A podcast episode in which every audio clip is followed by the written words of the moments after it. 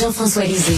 On va juste dire qu'on est d'accord. Thomas Mulcair. Je te donne 100 raison. La rencontre. C'est vraiment une gaffe majeure. Tu viens de changer de position. Ce qui est bon pour Pitou est bon pour Minou. La rencontre. Lisée. Mulcair. Alors, euh, Tom, je sais pas, est-ce que tu as vu Tout le monde en parle hier, Tom? Non. Non, je n'ai pas vu tout le monde en Ben, parle. je l'ai pas regardé, je ne moi, non. regarde que TVA. je j'ai pas regardé hier, mais il paraît que Bernard Drinville en menait très, très large. Écoute, il était avec Geneviève Guilbeault, qui est la nouvelle ministre des Transports, et on posait des questions concernant le troisième lien. Et Mme Guilbeault s'apprêtait à parler, et là, euh, Drainville lui coupait la parole en disant, j'ai des choses à dire, j'ai des choses à dire. Pourtant, c'est pas lui qui est ministre des Transports, c'est ministre de l'Éducation. Ça montre qu'il emmène large. hein. Il a toute une personnalité, M. Drainville. Vraiment. Ben, c'est pas vrai qu'ils mènent large parce qu'ils l'ont parqué à l'éducation pour que- pas qu'il puisse nuire. Une fois que Legault avait fait l'expérience de Rainville devant l'autre, dès qu'il a un micro devant lui, il perd tout dans les lumières devant lui. Et le problème avec lui, c'est qu'il va toujours parler de tout, tout le temps, à moins que quelqu'un le ramène à l'ordre. La, personne désignée dans toute formation politique s'appelle le chef de cabinet du, du. C'est-à-dire que ça va être à M. Koskinen d'asseoir avec, de s'asseoir avec M. Drainville et lui raconter les vraies choses de la vie, qu'il ne peut plus essayer de bousculer, de, de donner des coups de coude à ses collègues. Lui, il pense que parce qu'il est député de Lévis, il a beaucoup à dire là-dessus. Euh, je m'excuse, mais depuis les quatre dernières années, Geneviève Guilbeault, c'est la ministre régionale de Québec. Elle connaît de fond en comble le dossier du tramway et du troisième lien. L'autre, c'est un nouvel arrivant. Et, et il ne connaît pas les détails du dossier. Mais ça me surprend pas d'apprendre qu'il a été comme ça avec elle. Et c'est quelque chose qu'ils vont être obligés de travailler pour changer. Sinon, ils vont avoir des problèmes à répétition avec Drainville. Euh, Jean-François, euh, Bernard Drainville était invité du Monde à l'envers, l'émission à TVA chaque vendredi soir, animée par Stéphane Bureau. Il a dit, Très bonne moi, émission. Et, et il a dit, il a dit, moi, euh, j'ai joint la CAP, la CAC parce que il, euh, les sondages les donnaient gagnants. Moi, ce qui m'intéresse, c'était le pouvoir. Si les sondages n'avaient pas donné la CAC gagnant, euh, je n'aurais pas fait le saut en politique. Qu'est-ce que tu en penses? Parce qu'il y a des gens qui ont dit, ben finalement, tout ce qui l'intéresse, lui, c'est le pouvoir. Euh, quelle que Ouais. soit la couleur du parti, c'est le pouvoir. C'est, ça avait le mérite de la franchise. hein. Oui. et puis, euh, et puis oui, euh, bon, il était à- sur une autre antenne, euh, il y avait un bon contrat, etc. Et c'est sûr que, euh, je pense qu'il y a presque 60 ans, il s'est dit, j'ai dit, j'ai 10 bonnes années devant moi, qu'est-ce que je veux faire avec? Euh, il a été ministre seulement pendant 18 mois. Ça avait, comme on dit en France, le goût de trop peu. Ça avait le goût de trop de. Ben, Je, je comprends ça. Moi aussi, j'ai été ministre seulement 18 mois. Et il s'est dit, bon, j'aimais ça être ministre, j'aimais ça faire avancer les choses. Euh, si je peux être ministre pendant 10 ans, c'est ça que je veux faire avec mes, mes bonnes années qui s'en viennent. Maintenant, c'est vrai qu'il était CAC compatible. Euh, il était pas. euh, si, si Québec solidaire avait été sur le point de gagner l'élection avec des bons sondages, je pense pas qu'il serait allé. Hein, parce que là, il n'était pas compatible, surtout sur la question de la laïcité, entre autres choses. Puis je pense pas que les solidaires l'auraient appelé. Euh, même chose pour le Parti conservateur d'Éric Duhem. Euh, alors je pense qu'effectivement, si, si le PQ avait été très bon dans les sondages, il serait allé au PQ. C'était ses deux choix, c'était le PQ et la CAQ. Il a décidé d'aller à la CAQ, puis il dit clairement, il dit c'est ça. Moi, euh, je vais je vais être au pouvoir pendant pendant dix ans probablement euh, pour faire des choses. Maintenant, euh, si pendant ces dix années-là, en plus, il y avait une course au leadership, ah, ben là, c'est pas sûr qu'il n'irait pas, hein? mais c'est pas c'est pas indispensable. Je vais dire ça comme ça. OK, euh, Tom, est-ce qu'on peut justement peut-être supputer que François Legault euh, lui aurait laissé la porte ouverte pour le, le, le, le futur leadership du parti en disant, ben écoute, euh, Bernard, moi, je suis rendu à un certain âge, j'aime pas beaucoup faire campagne parce qu'on l'a vu à la dernière campagne électorale, il aime pas ça faire campagne, donc je, je suis en train de préparer ma sortie, tu pourrais peut-être me que c'est le genre de discussion qui aurait pu euh, avoir lieu entre les deux? Je crois pas, non, pas pour une seconde, euh, parce que le go ne cesse de dire publiquement euh, qu'il reste pour ce mandat et peut-être un autre. Et Drainville, c'est le genre de gars qui a tellement l'habitude de tout mémérer devant un micro. C'est la dernière personne avec qui je partagerai le moins de secrets. Mais je pense pas que ça exclut la possibilité que Drainville a une telle opinion de lui-même qui se voit chef. Et c'est ça la grosse différence. C'est-à-dire que Legault, euh, un, a un peu d'humour sur lui-même. Deux, a une certaine modestie. Et il y va à tâtons. Il brusque pas c'est pas lui qui donne des coups de coude et c'est pour ça que les gens le trouvent attachant. Euh, moi, je suis pas sûr que je reconnais beaucoup de ces qualités-là chez euh, M. Drainville. Euh, Jean-François, euh, il y a des rumeurs qui voudraient que ce, ce serait l'aile économique, M. Gérard, Éric Gérard, M. Fitzgibbon, qui aurait fait pression auprès de François Legault pour qu'il enlève le dossier de la langue de Simon Jolin Barrette parce qu'il était un petit peu trop, un petit peu trop sévère, petit peu trop nationaliste, un petit peu trop pro-français, puis que, bon, c'était pas bon pour euh, le milieu de l'emploi. Qu'est-ce que tu en penses?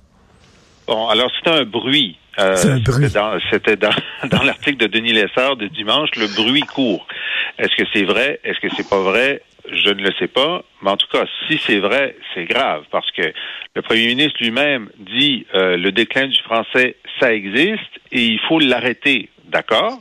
Alors, comment tu vas faire pour l'arrêter? Tu prends le gars qui était le plus actif sur le dossier et tu le lui enlèves alors qu'on sait très bien qu'il aurait voulu le garder. Euh, euh, Simon Jolet Barrette, c'est lui qui a créé le ministère euh, sur, la langue française, le nouveau ministère dont il était le ministre depuis sa création il y a quelques mois.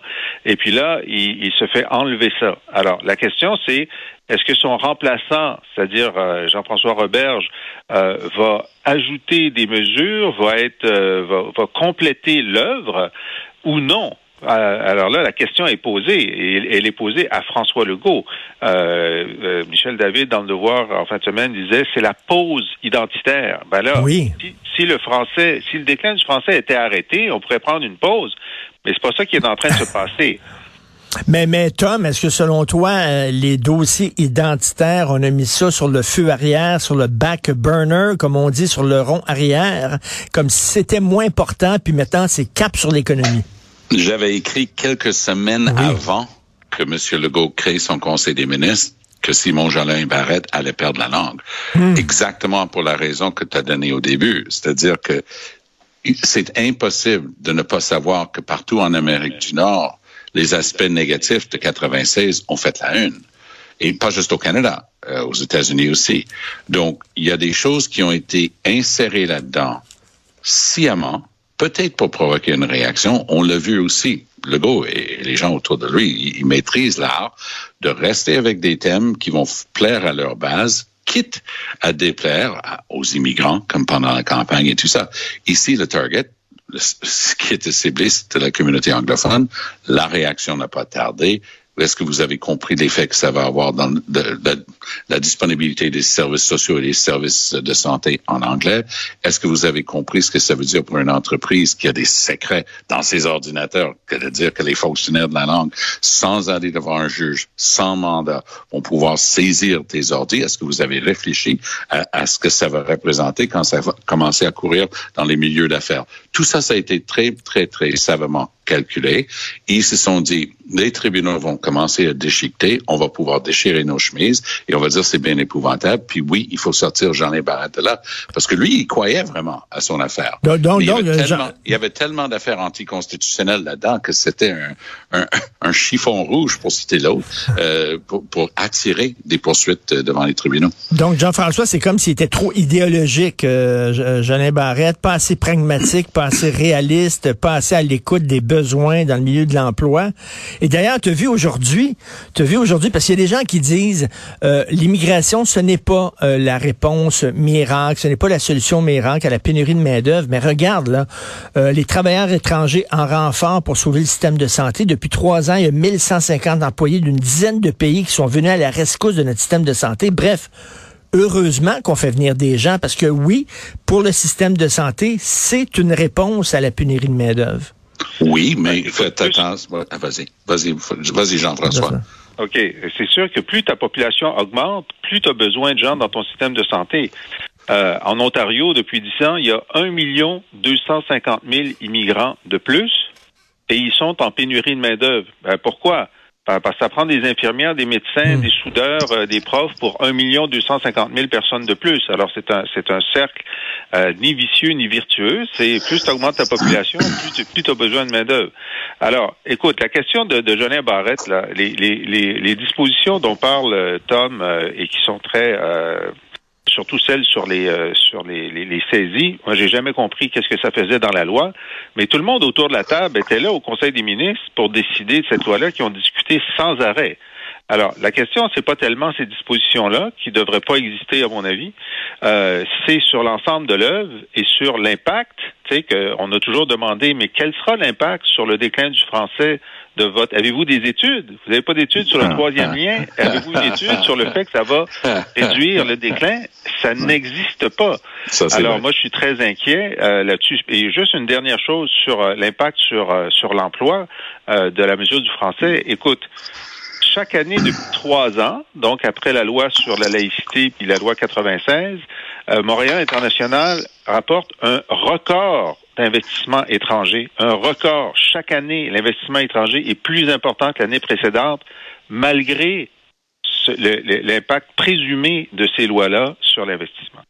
Mmh. Très, très, très bon point. Mais, oui, vas-y. Non, vas-y, vas-y, euh, Tom. Euh, il y a une chose qui est un peu en, aparté, mais qui est liée au fait que les gens les plus sérieux, les Mark Carney de ce monde, euh, n'arrêtent pas de dire que le Canada s'en va vers une récession. Euh, oui, c'est un grand débat. Les, les, entreprises, les chambres de commerce, tout le monde a la même analyse. Ça nous prend plus d'employés. Et c'est vrai, il y a une pénurie de main-d'œuvre et ça fait mal en, ce qui concerne l'économie. Mais j'ai l'impression que pour au moins un horizon de 12 à 24 mois, on risque de se dire, ben, regarde l'inflation, regarde ce qui se passe en Ontario, regarde où ils sont rendus avec leur chômage là-bas, parce que les premières personnes qui perdent leur emploi, ce sont les nouveaux arrivants. C'est presque inévitable. Et j'ai l'impression qu'il y a une, adéquation qui n'a pas été tenu en ligne de compte, c'est-à-dire que l'économie, c'est cyclique. On passe donc d'une période de olé olé, on peut rien faire de mal. On a une guerre Russie-Ukraine dont on parle pas assez à mon point de vue, et c'est en train de bouleverser l'économie du monde entier. Et ça va avoir un effet. Nous, euh, les gens qui n'ont jamais connu une récession vont se réveiller, ils vont dire, hey, comment ça se fait qu'il n'y a pas de job? Moi, j'enseigne à l'université pendant hmm. plus de quatre ans. Les étudiants là, en, en environnement, développement durable, on les forme pas pour le marché du travail, on s'entend là-dessus. Mais par ailleurs, c'est une très bonne nouvelle qu'ils ont une offre d'emploi dans leur secteur qui est énorme. Ils ont vraiment pas de mal à trouver des emplois dans ce secteur-là. Pourquoi? Ben, c'est parce qu'il y avait une forte demande. Est-ce que cette demande va être là ou ça va être considéré, ben, ça passe en deuxième si on tombe en récession? C'est ça qu'il faut regarder. Euh, écoutez, une nouvelle de dernière heure, ça vient de tomber. Rishi Sunak est devenu le premier ministre de l'Angleterre. Donc, euh, Jean-François, un homme d'origine indienne qui devient premier ministre de l'Angleterre. Et on sait que le maire de Londres, c'est Sadiq Khan, euh, qui est un musulman. Est-ce que tu penses qu'il va avoir des gens d'extrême droite qui vont dire, ben là, on est en train de perdre notre pays, ça en va aux étrangers, etc., Jean-François? Ben, ça, c'est Gandhi qui doit être très content dans le nirvana où il est, celui qui, si on lui disait, écoutez, euh, non seulement vous allez vous débarrasser euh, de l'impérialisme britannique et du roi et de la reine, parce que l'Inde est une république. Il n'y a plus de serment au roi depuis très longtemps en Inde. Euh, mais en plus, un jour, un enfant de l'Inde va être premier ministre euh, de, de, du Royaume-Uni, euh, il serait aux anges. Moi, je pense que bon, il faut dire que la, la, présence de la diversité hmm. euh, dans les dans les, les, postes de, responsabilité au Royaume-Uni, c'est une réalité depuis au moins 15 à 20 ans. Et donc, c'est pas c'est pas une grosse nouvelle. Ben, c'est une grosse nouvelle parce que c'est la première fois euh, qu'une personne de couleur est première ministre, mais on, le voyait venir, on sentait que ça allait venir. Euh, je pense que l'extrême droite dira ce qu'elle voudra, mais je pense que la, la, Grande-Bretagne est tout à fait prête pour euh, pour cette cette nouvelle-là. La seule question qui se pose, c'est est-ce qu'il va rester plus que 45 jours? Oui. Parce que au sein des conservateurs, euh, des conservateurs anglais, en ce moment, euh, la force de, de, résilience de leur premier ministre n'est pas très forte, peu importe la couleur et la provenance. Alors c'est ça le test pour lui, mais peut-être qu'il va réussir à dire, ben, ce qui manquait au Parti conservateur, c'est quelqu'un qui a des racines indiennes.